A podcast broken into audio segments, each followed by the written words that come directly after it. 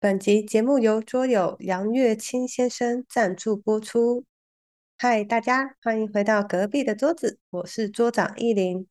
你现在收听的是本日休整。这个单元是由台湾汉和国际精准放射医疗协会委托我们共同制作的身心健康促进节目。在节目中呢，我们会邀请不同的医护人员、病患还有家属一起来聊聊天，分享他们的故事。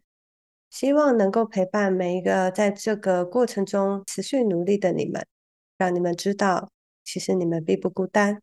这一系列的节目呢，都是由我们的桌友们一起赞助播出的，所以再次感谢我们的桌友杨月清先生，因为有你们的支持，所以才让我们可以一起走得更远。那本集一样是要献给晴天的妈妈左彩瑶。在上一集呢，我们有聊到晴天的妈妈，她在一月四号的时候。已经离开我们去当小天使了。这两集呢是在去年十月初，甜甜的妈妈得知她的癌症病情已经无法继续被药物控制以后，她决定停止其他的一切治疗方式。所以我们决定邀请晴天还有她一起再回来节目中聊一聊。在上一集呢，我们从晴天的角度分享她陪伴妈妈治疗一年多，她再次可以回到国外去完成自己的学业。并且也成功的找到理想的工作，但是又再次面临母亲的病情恶化，所以他不得不又回到台湾陪伴母亲。我们借由他的故事，继续探讨了照顾者是不是就应该要陪伴在患者身边，渴望继续逐梦的他是不孝的吗？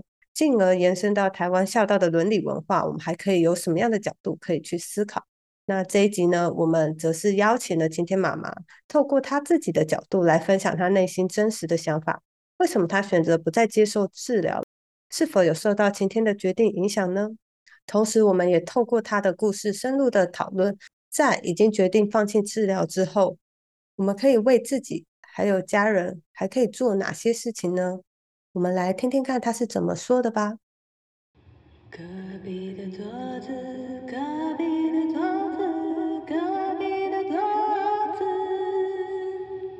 Hello，晴天妈妈。Hello，你好。Hello，晴天妈妈。哎，你好，你好。我们又空中见面了。哎，对对对对对对。晴天去旁边了吗？去旁边吗？去旁边的。他去旁边了。OK OK。所以刚才晴天妈妈，你是在旁边有听到我们在聊，还是完全没有？完全没有。哦。因为我在房间，因为我在房间呢。OK OK。好。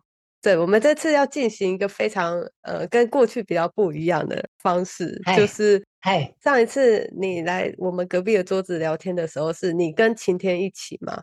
啊，对对对，但是我们想说，因为你知道晴天他就是一个想法比较强，然后很直接的人，哦，他比较有自己的想法。对，所以我也怕他的想法会干扰到你，所以我们想说，我们就也来做一集妈妈的专访。谢谢谢谢。而且晴天不天天不知道哦，是直到节目播出之后，他才会第一次听到今天的内容，对吧？对，哦，对，我们会帮你保密到节目播出那一天。哦，这样 OK 的，因为我跟晴天很多东西，我们都会去谈到。所以基本上，其实我们的观点各方面其实都蛮像的。因为我我不是那种，呃，很多事情是埋在心里头的，是。嗯，对，晴天应该也是像到妈妈这样。哦，应哦应该算是吧，因为我们是很直接的。对对对，那呃，不知道距离上一次我们访谈之后，应该那时候访谈可能是四五月吗？是吗？好像是哦，对，不知道晴天妈妈，你最近身体还 OK 吗？最近还 OK，现在目前算还好。嗯嗯嗯，对我听晴天说，你现在目前是没有打算继续做治疗吗？还是？哎，对对对，我就因为呃上周其实应该是一个月前，医生就就有在怀疑说我。肺部的肿瘤没有控制住，又变大。那因为那时候没有照电脑断层的检查，所以在上个礼拜我们在回诊的时候，上个礼拜去看回诊看报告的时候，医生就很明确的，因为那时候已经那个电脑断层检查了嘛，然后那时候医生就就很明确的从电脑上面让我们看到肺部的肿瘤确实有长大。嗯，那在一个月前，其实医生就有跟我们跟我说，跟我们说，呃，像这种状况的话，可能呃肺部肿大的话，治疗。它有两种方式嘛，啊，第一个就是你做化疗，那第二个的话就是切片检查，吃双标靶的药，嗯，那那个时候回来我们就稍微有探讨一下，我是跟晴天讲说，这中间我原则上会比较倾向，我就不做治疗了，对，嗯，对，然后上个礼拜，呃，这个礼拜，礼拜三，昨天。昨天我们回诊的时候，就明确的跟医生讲，我就明确跟医生讲说，我不做治疗，因为是我评估下来了哈。第一个，你做化疗了哈，像我化疗不是说一个疗程而已哦，它是无止境的，就是医生会一直做，然后看你的状况，你适不适合这样子，然后不行，适合不适合这个药物的话，可能会再换。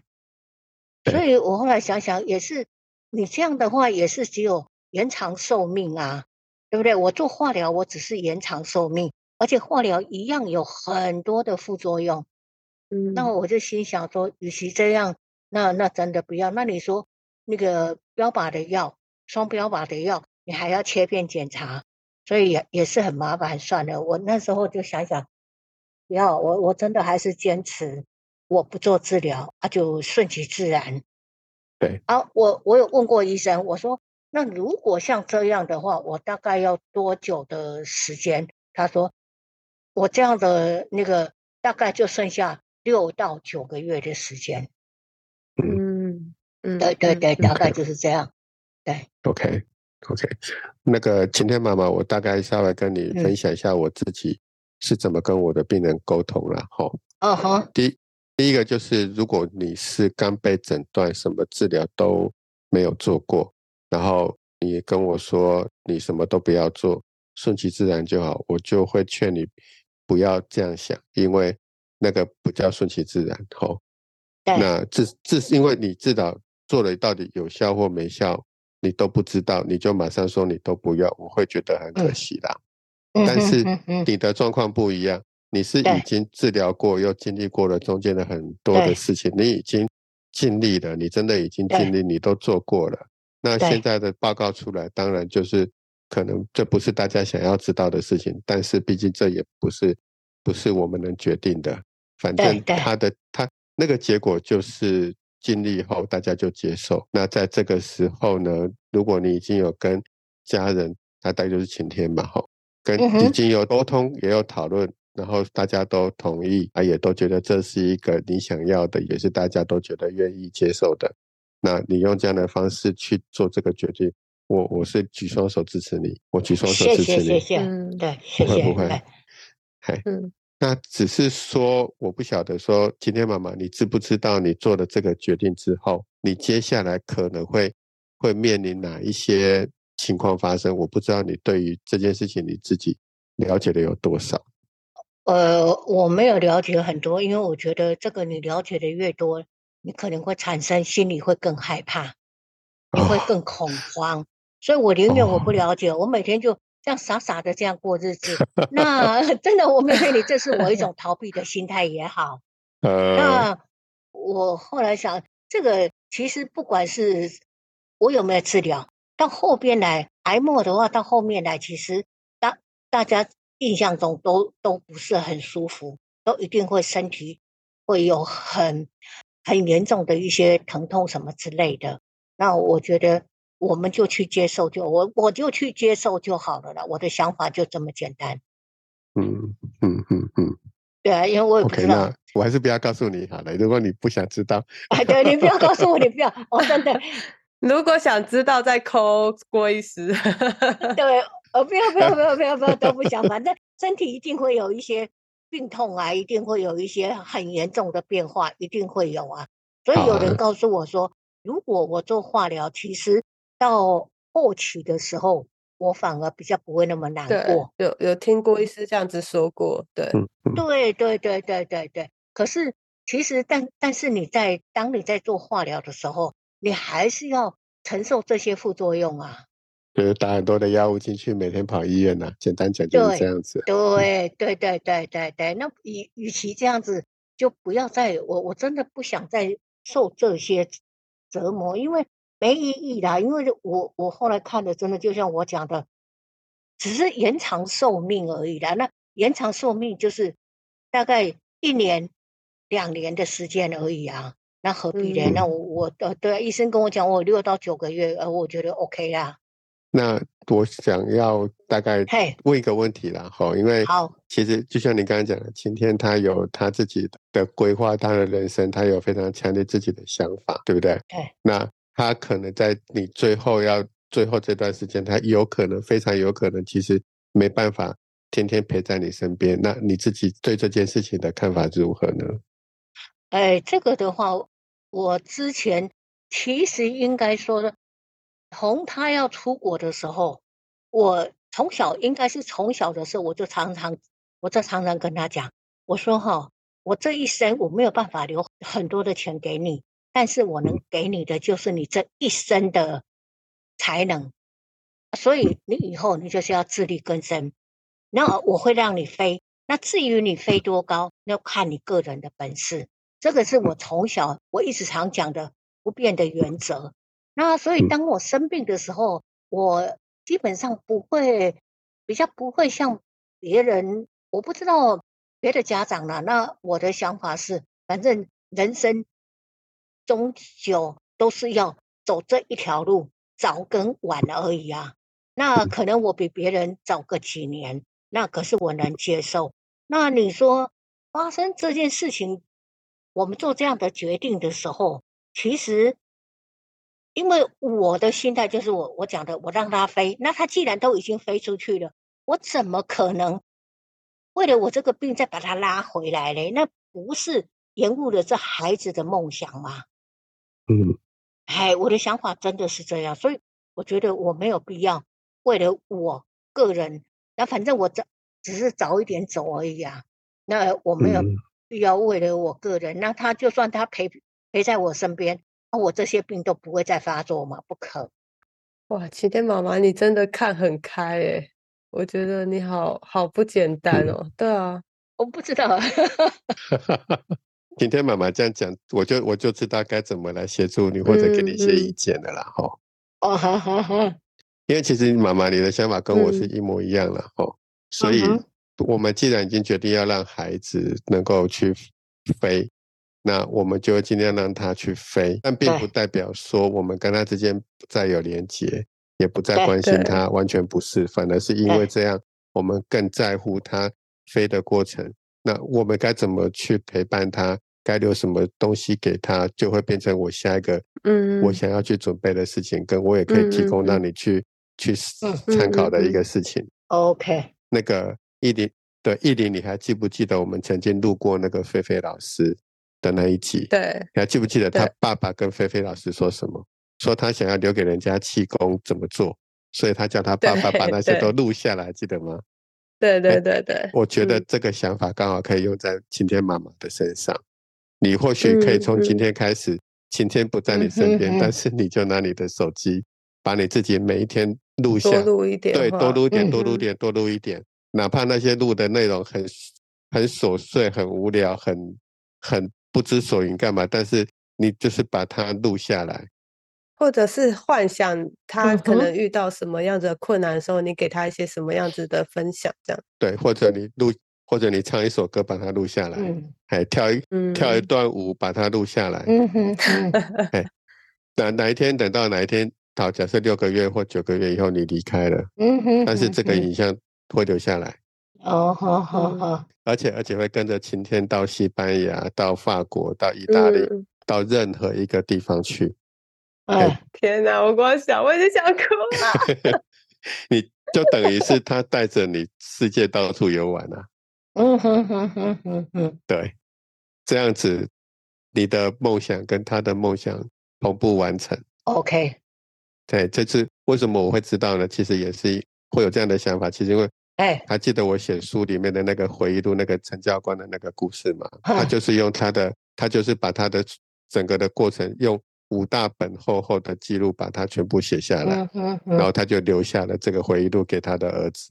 嗯对嗯嗯嗯嗯，这是我给你的第一个建议然后第二个建议，第二个建议你听听哈，哎这个我是从别人身上学哎。学来的哎。然后这个你可以考虑帮你自己办生前告别式。呃，这个有人跟我提过，好像跟你提过是不是？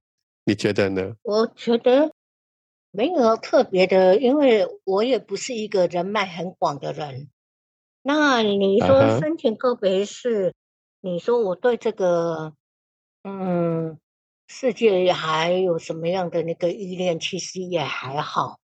所以基本上我是不会想要做深情告别式啊。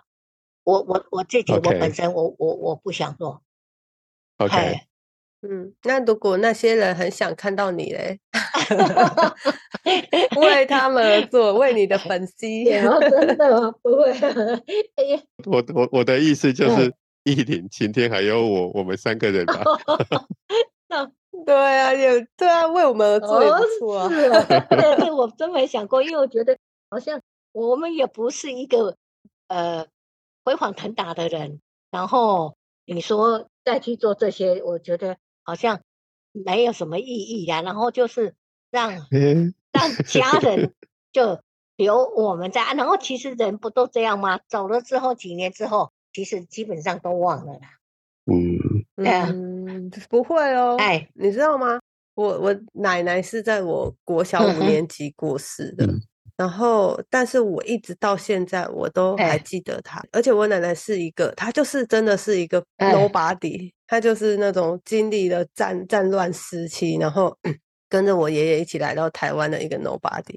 可是，在我心中，我就觉得我好想要成为像我奶奶这样的人。就算过了这么多年，他还是在我心中永远都是那个，就是让我最怀念。然后他的笑容或什么，都一直还在影响着我们家里的每一个人。大家每次想到他，都是称赞他的那个人。然后我们就觉得，只要我们记得他，他就永远不会消失，就不会哦死。所以，所以真的不要觉得一定要有有什么社会上的成就。就像晴天妈妈，你现在跟我们嗯录音，哎，就更多人知道你，听到你，然后，而且我觉得你跟晴天的故事，我相信也会鼓励很多很多，他们也同样在这个困难里面的人。嗯，其实哈、顺便告别式也不是真的要办的什么轰轰烈烈、非常盛大嗯。了，其实就是我们自己找一个地方吃吃喝喝，大家聚聚餐聊聊对天，啊，就结束了哦，这样就可以啦。哦，对，让喜欢你的人有机会好好的跟你聊一对，我们就是找一个理由，找一个借口，然后大家来聚在一起，就只是这样而已。哦，就跟过生日一样。哦，好好好好好，对对，应该应该可以该，考虑一下，对对对，这个可以考虑哦，哦，这可以啊，考虑哦这个，可以考虑，不要用嗯生前告对别式的名字，就说我们来聚一下，对来聊聊天，吃个饭，对对对哎，对哎，这样就好了。对对，哎，所以 OK 的话，我们就来找一天，然后大家来聚一下。啊，看地点要选在台北、台中还是高雄都哎可以。好，OK，原则上嗯应该目前来讲，我的身体状况还 OK，应该我们选在台北，这个嗯倒是可以考虑，选在台北哈对对对对对，好好哦，OK，依好啊依林，那我们就来，我们就来弄好了，然后再跟晴天说啊。但但是我不等一下叫嗯那个晴天他回来，我我们不要跟晴天说这是晴这是申请告别式，就说我们想要跟妈妈吃饭。哦，好啊，好啊，好啊。OK OK，然后好好可以啊。那如果说内容我应该就有，一般来讲的，我应该要谈些什么？大概让我知道一下，没有，就聊天，还是不用？不用，就聊聊天。什么都可以 OK，好就，聊天，就聊 嗯，天，对对对。就聊天。好 OK OK，那这样可以，可以可以对可以可以，对对，对啊，但我自己个人就是我嗯还很好奇的事情是，因为刚才其实我们聊嗯到很多都是，就是晴天妈妈是以妈妈的心情在替晴天想嘛。那但是以你个人呢，因为痛我们知道自己生病的时候，或者是知道自己的病情恶化的时候，嗯，很难不会有负面的情绪，或者是很难不会往不好的地方想。那但是你自己一个人在台湾，然后又经历这么多的算是对我来讲会是一种算小打击嘛？对，不知道嗯你你的想法是怎么样，然后你怎么样去调试你自己的这个心情，然后怎么样去跟晴天做沟通？嗯，这个部分从我一开始我知道我是肺腺癌的时候，那我我常常讲的，因为我爸爸二十年前他就是肺腺癌，嗯，所以我爸爸那时候从发现一直到做治疗半年就走了。嗯，那所以我就开始会网络上搜寻一些资料，所以我慢慢慢慢的就很清楚的，其实肺腺癌第四期你要痊愈是真的很难，除非真的有奇迹。嗯嗯嗯所以我就能够去接受我的生命大概能有多少，所以我才会很明白的问医生，如果不做治疗，我还有多少的时间？嗯那医生就讲六到九个月，那我觉得这样子 OK 接受，嗯因为嗯就像晴天，我们后来商量，我这做这个决定的时候，他后来也能认同，因为他也看到我对人生，我现在来也没有什么说刻意或者是想要再去追求的，或者是说想要再去呃弥补的，因为我觉得对我而言呐、我都已经足够了，到这把年纪真的足够。然然后你说苦不苦？很苦。年轻的时候带着他是真的很苦，然后一直到现在，像我生病这一年多，我就没有上班，那我就觉得，哎，每天就这样傻乎乎的这样过日子，一 天过一天，哎，对啊，我就觉得我很快乐啊，都不用上班啦、对啊，对啊，我就觉得，嗯，对所以其实对你来讲，现在是快乐的生活。对对嗯对对对，嗯所以我不会觉得这样。那你说癌末的话，会有一些很多很多的痛苦，这个也一定都会。嗯我我相信，但后面我能不能承受不知道。但是我们之前我们就就是录的那一集就安宁病房嘛，嗯嗯，那我觉得安宁病房反正我也都安排好了。哦，安宁病房也安排好。嗯，对对对对对，我哦那时候就哼对录那一集的时候，我们就已经去签署了。对，预立遗嘱，对对对对，了解。所以还好啦。嗯嗯，OK，所以你已经整个都放下。对对对，所以人不是这样吗？很多人会舍不得走，嗯应该算是还有很多未了的一些心愿吧。是是，嗯对，哎呀，是不是这样讲？对，没错。对，那有有很多的人其实是害怕知道死亡了以后会怎么样。哦，他对，因为死亡这件事情是一个未知嘛，啊，其实也没有人知道死亡到底会怎么嗯样，真的没有。有些嗯有有有有宗教信仰的人，这个问题会比较小一点。比如说，对，你们都是呃对基督徒。基督徒，他想说死了以后是回到上帝的身边，他知道以后会回到上帝身边，他就不会有那个恐惧跟害怕，甚至甚至会会有种期待跟渴望，也不一定。所以所以就不太一样，每个人这状况真的不相同。对对对对，这就是对生命的看错没错，说法。晴天妈妈，你其实得如果都已经有这样子的打算，然后也正做好这样的准备，也都嗯很平常心的看待，然后晴天也支持你。其实我觉得你们已经把大部分的事情都处理好了，只不过接下来的就是因嗯为末末期，接着会有很多无法现在没办法预期的情况会发生了、哦，那那一部分那一部分就是以不变应万变，以不变应万嗯变。嘿对那可能嗯当然晴天能能在你身边也好，不能在你身边也罢，可能就是把各种、嗯各种各种可以的方式都先准备好。那我嗯我我觉得我觉得这样就可以了。对嗯嗯嗯，对对，所以现在我们要安排的就是，他如果再出去，那我后边来一定会越来越不舒服。是是看护看护不是找看护，是那个就是到安养院去，所以到后面来嗯我没有办法照顾自己。那你说我请看护可能也比较难，那我会直接就会到安养之家，然后就住在那边。啊对，不不不不，我这个我要稍微跟你跟你提醒一下哈。那个晴天妈妈，哎如果你的目哎标是要找安养安养中心的话，你可哎能现在就要开始努力的去找哦。第一个，对对对对对，第一个呢，第一个现在是会哎会很塞车。第二个，因哎为安养中心它不是医院，它里面其实没有足够的医护的背景的人，其实他们有时候会嗯。非常害怕去承接到像末期癌症末期很多很多病痛的的的这些、嗯这些老人家，因为他们也不知道该怎么照顾，所以但还是。嗯会有啦。我们自己就有找到愿意承接这样子的个案的安养中心，不过并不是每一个安养中心都愿意有，所以你可能需要花，你需要花一点时间去一家一家问，一家一家找。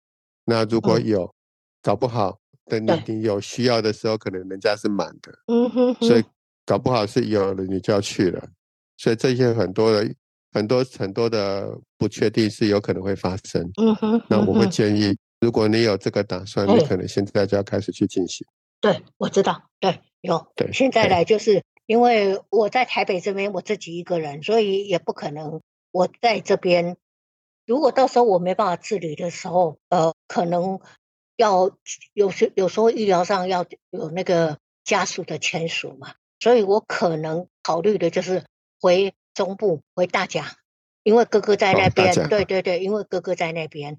那就说，有时候如果说你一些医疗上的一些那个可能需要他们帮助我去签名什么之类的，这是一个。所嗯以这两天我就有在想说，回大甲那边去看这个养护中心，这是一个。然后第二个的话，可能就要不就是要到高雄，因为我妹妹在高雄。那昨天我跟朋友讲了之后，朋友又传给我高雄很多的养护之家，OK 对。OK，啊，因为安安宁病房我现在都已经那个，所以现在我只要就近的医院，然后就安宁病房那个安排一下，其实应该还算 OK 啊。那你说没有病房，那也没有办法的事啊。现在很多人都会有遇到这样的问题，嗯，嗯天哪，对，确实啊，嗯嘿，主力台中医院哈、有护理之家，属立台中医院有。如果你要回中部的话，或许你可以去打听一下，他们有护理之家，然后隔壁就是医院，所嗯以如果有什么就近需要照顾，其实就是直接从护理之家转送到医院，其实很方便。嗯那这是我自己的一个一个经亲身经历啦，好，所以当然一样很也很难排，所以你如果有这个想法，我就提供你去去去参考，去询问一下看看。哦，属立台中，那我想，我想请问一下郭医师这边，如果说嗯他这个安养排不进去的话，那通常癌末的病人他们有可能还会做哪些安排？除了安宁病房以外，是不是还有居家安宁的选择？居家安宁、安宁病房就是居家安宁，还有安宁病房，还有安宁共同照护这三大块组合在一起。那很多人对安宁病房都误以为进去就是等死，住到人离开为止，其实是错的。嗯，安宁病房大部分都是希望在两个礼拜内把状况稳定之后再回家，然后再转成安宁居家照顾。等到下次不舒服的时候，再送到安宁病房去。所以他他其实就是在这个过程中来来回回。大概没有任何一个医院可以让你一直住住住住好几个月，住到人走了为止，没有这样的医院，而且医院的资源呢，坦白讲也不应该这样使用啦。哦，嗯哼，所以刚刚那个晴天妈妈提到的护理之家，我觉得这是一个好的选择，嗯，只是因为对护理之家大部分他们哎请的都是一般的看护，一般都不会是具有医护背景的护理或医师，因为嗯那成本太高了。嗯所以我哦自己知道就，就是属立台中医院，他们毕竟本身就是医院，好，所以这部嗯分的资源就相对比较丰富，嗯只是它很难排，嗯很难排。所以你可能如果有这个打算，千万不要等到要的时候才去，而是现在就要去安排了。嗯哦，那或许你去，假设现在就有位置，那你去看看那个环境可以，其实我我会给你建议，就是不要犹豫，嗯就现在就要犹豫了。我知道，就是现在就赶快住进去。对，因为这个有人跟我提过，然后养养护之家其实他们要的是健康健康体哦，你很不那个的时候，他不见得要收你。没错，哎，所以说不定现在就哎去嘛。就现在去，其实我觉得也不错啦，因为其实里面也有很多健康的老人家都住在那里面好几年了，其实也没生病啊，啊就是就是在那边交朋友啊，然后有人帮他准备三餐啊，什么都有人照顾的好好的，所以其实我反而觉得在那里家人会放心。哦哦哦哦，这这这也是一个方法。嗯嗯，对啊，因为我提供参考啦，对也没有说一定要按照我的意见，就是我给你一个给你一个参考这样子。嗯哼哼哼了，OK，了解，对对，那我很想呃，就是很想问一个稍微敏感一点的问题，就是好，你说，就是如果说真的到了这个病情的最后，然后嗯晴天妈妈会希望晴天是可以陪伴在身边的吗？就是他到时候有很大几率是会在国外吗？会希望他回来吗？要看情况。我我这个东西，我个人我是认为，真的看他的当时的状况。如果他能赶回来，那他当然回来是最 OK 的。那如果因为工作上的关系没有办法，那我也不会很期待。应该应该是这么说。哦，但如果不考嗯。量其他任何因素，当 然还是希望他回来嘿吧。啊，对了对了对了，基本上当然会会希望是这样啦。那因为嗯。我们的嗯。互动，像他在国外，我们的互动是我们会常常视讯、常常电话联络，所以基本上我也没有说觉得说，哎，他就好像离我很远，嗯这个倒还嗯好，嗯对。嗯嗯。嗯对，因为我们相处的时间本来就很少了。是是我我是不知道，像你们跟父母亲的相处都有长时间吗？应该也是都没有，大家都是离家很久的时间，然偶尔回来一下这样子。，对，我是直接把我，我是是直接把我爸妈跟阿妈直哎 直接接到台中来了啦。哦，我是直接把哎我是直接把屏东的老家都给卖掉了，然后直接直接搬到台中来的。但是就像你刚刚讲的，我们虽然是住在同一个社区，其实我们也不见得天天见面，嗯对啊嗯因为毕竟大家其实都忙嘛，吼，所以都知道，只要都知道他好好的，没事，这样就好了。对对哎对对啊对对。就是就是知道嘛，反正有 line 有电话，你随。时要联络，又不不不用我我认为不用天天一定要见到面或者怎么样，那个才叫做才叫做关心或孝顺。其实我我不是这样想事情啊，对对，对对对，我的想法也是这样啦，嗯，所以还好。反而是天天见面会吵架，对，天天见面会吵吵架，那 那才那才那才是痛苦的时候啊，对对对，没？错没错没错。嗯对嗯而且搞不好前天梦想的是西班牙，结果西班牙的公司又把他派回他家台湾来，哎，也不一定，这个是世事难料。真的 很难料，很难料，真的很难料。搞不好派到对对派到新加坡啊，拍到大中华，拍到对啊哪里去？其嗯实对啊对啊，所以很难讲我我。这个这个都很难说了，对啊都很难讲。对啊对啊，所以就不要预预设立场想那么多。那反正我就已经做了这样的决定，然后嗯后续的嗯动作我大概就是遇到什么事情见事猜事这样子就好了，见招拆招就这么简 单。对啊，就这样子就好了。要不然你这想了太棒了那么多，结果根本都不照你的意思走，没意义啊。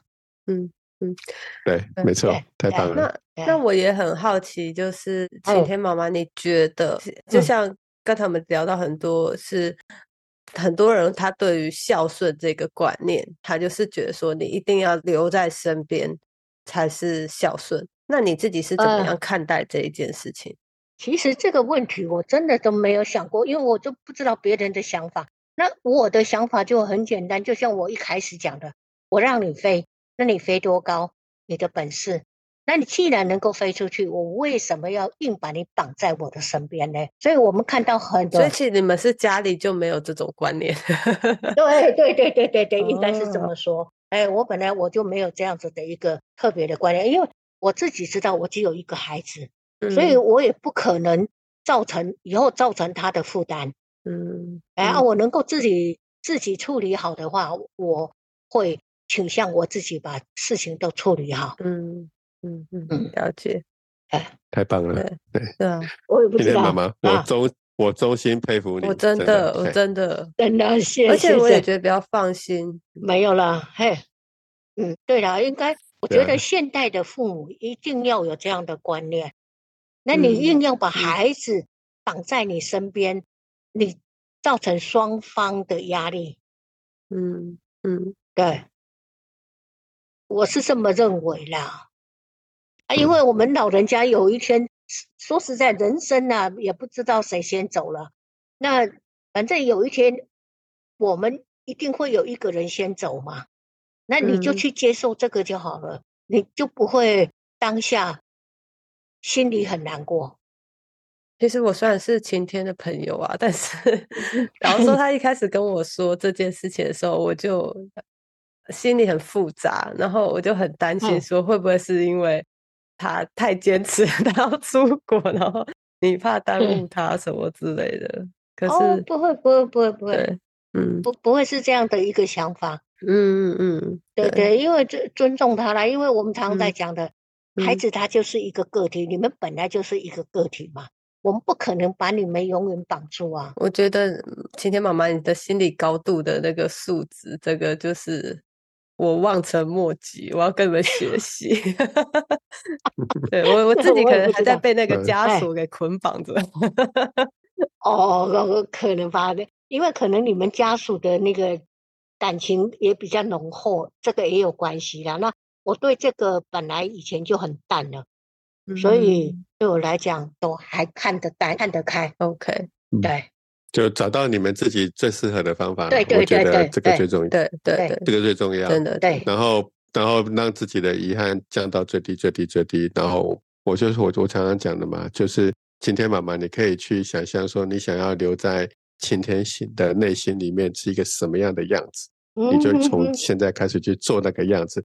你希望晴天在在在他的印象中，哦，我的妈妈是一个什么样子的一个样子，嗯然后这个样子可以陪伴他到每一个地方去，你就往那个方向去做就可以 OK。OK OK，我知道，嗯好，对 OK，谢谢嗯你，谢谢好晴天妈妈，谢谢。好谢谢谢谢谢晴天妈妈。好对，嗯好我们来，我们来聚会哦，我们来早一天来聚餐哦。哦。好哎，郭医师，那你觉得我们需要在 Q 晴天回来，大家做一个收尾，还是我觉得可以哎，我觉得可以，你可以 Q 他进来，好？我们欢迎晴天回来。欢迎回来了。哎，全员到齐。对，是哎，晴天，你会不会很好奇你妈说了什么？哇，她讲的好劲嗯爆哦！没有啊，真的吗？骗人！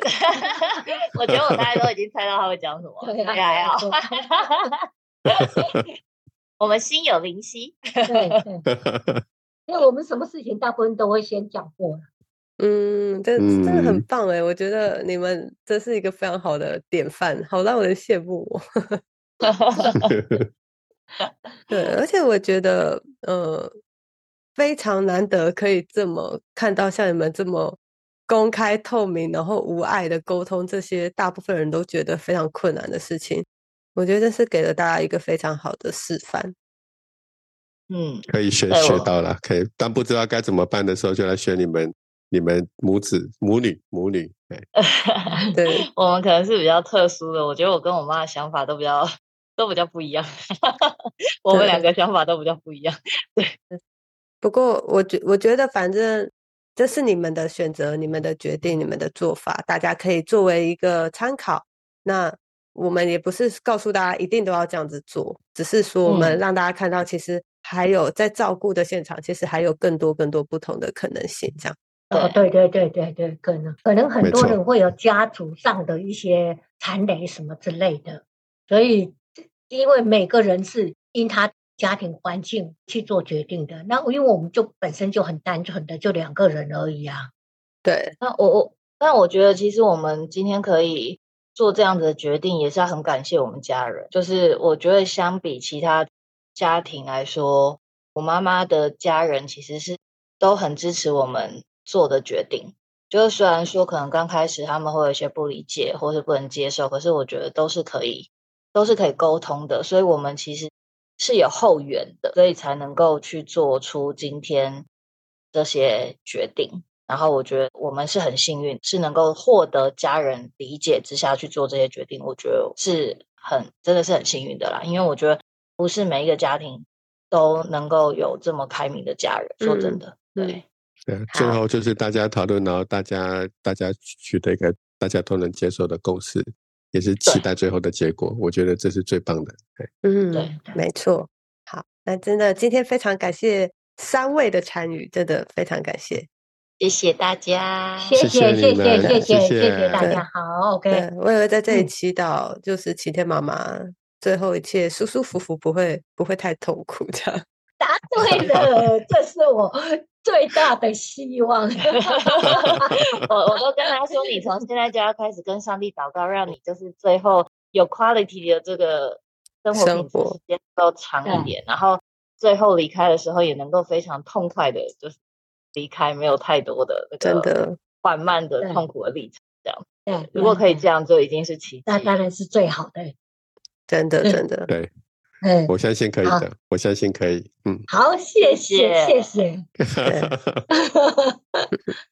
好，大家辛苦了，好，哎，好，谢谢，好好好拜拜。拜拜，谢谢你们，好，拜拜拜。最后，晴天的妈妈在晴天出国的前夕提早离开了。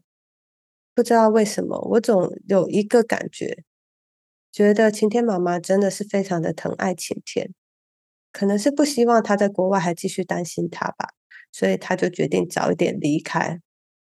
那他妈妈最后的遗愿呢，就是还可以帮助其他人。那在前面的集数呢，我们曾经有聊到说，癌症的病人其实是不能做大体捐赠的，但其实每一间的医院的规定可能都会有一点点不一样。然后晴天当时也没有放弃，就是还是问了一下，结果哎，想不到是可以的，所以在最后，晴天妈妈的遗愿也完成了，就是她的大体捐赠给高雄医学院，也为未来的医学可以留下一些贡献。晴天说，在最后一刻呢，呃，亲友们都陪伴在身边，所以我想他应该是幸福的离开了吧。嗯，真的非常感谢这一路晴天妈妈陪伴着我们一起去录制这些内容。我会记得你的乐观、善良，还有不惧死亡的勇气。谢谢你跟我们分享的一切。从今以后，你不会再受病痛所苦。也不再有任何的限制，可以陪伴晴天去世界的每个角落了。祝福你，也谢谢你。这里是隔壁的